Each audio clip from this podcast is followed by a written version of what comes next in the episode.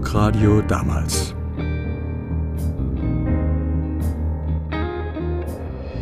Erinnerungen an meine Sendung 8 Plus im Südwestfunk Baden-Baden.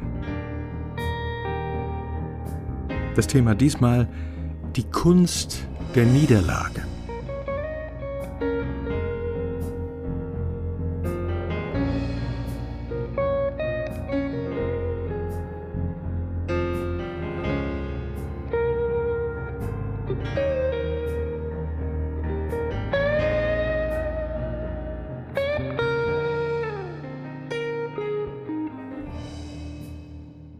Ein Hörer, 32 Jahre alt, erzählt. Vor zwei Jahren kam es knüppeldick. Der Urlaub fiel ins Wasser, meine Freundin ist weggelaufen, meine Wohnung musste ich aufgeben und dann bin ich auch noch durch eine Prüfung gefallen. Ich dachte zuerst, jetzt ist Schluss, nix mehr. Feierabend. Aber dann habe ich gedacht, die Möglichkeit, nach neuem Ausschau zu halten, aus dem Trott rauszukommen, die ist vielleicht gar nicht schlecht. Und so habe ich dem Ganzen etwas Positives abgewonnen. Ich frage, gab es denn einen Zusammenhang damals bei den Ereignissen? Ja, einen zeitlichen auf jeden Fall. Alles innerhalb einer Woche. Ich dachte, was ist das nächste, was passiert? Gibt mein Auto den Dienst auf? Es hat aber durchgehalten. Kam denn alles wieder ins Lot? Also sieht man mal von der Freundin ab. Ich nehme an, da war nichts mehr zu machen. Stimmt.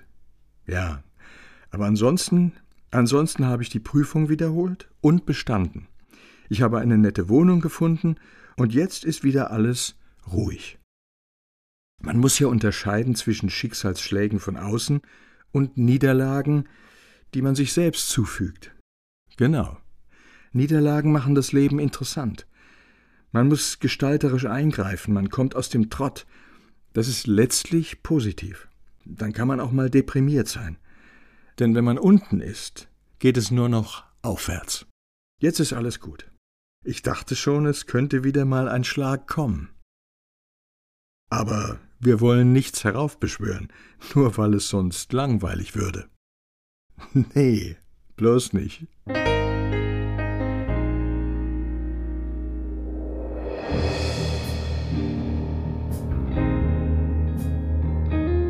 Eine Hörerin Mitte 40. Sie ist als Kind sexuell missbraucht worden.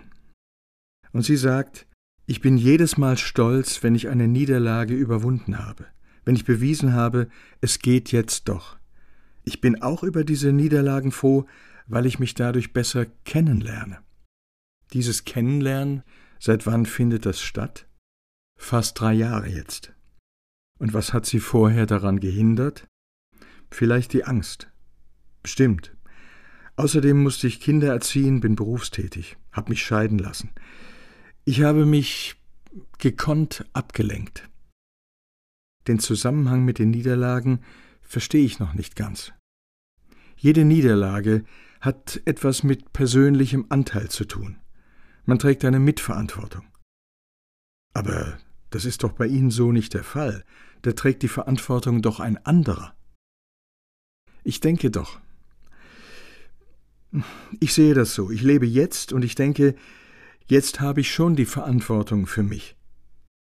Damals, klar, da war ich ausgeliefert. Aber jetzt habe ich die Verantwortung auch für Niederlagen. Wenn ich zum Beispiel einen Waschzwang habe, dass ich mich aufschrubben, verletzen muss. Dafür bin ich schon verantwortlich. Und das ist eine Niederlage, weil ich es vom Verstand her ja nicht will. Und wie versuchen Sie dagegen anzugehen?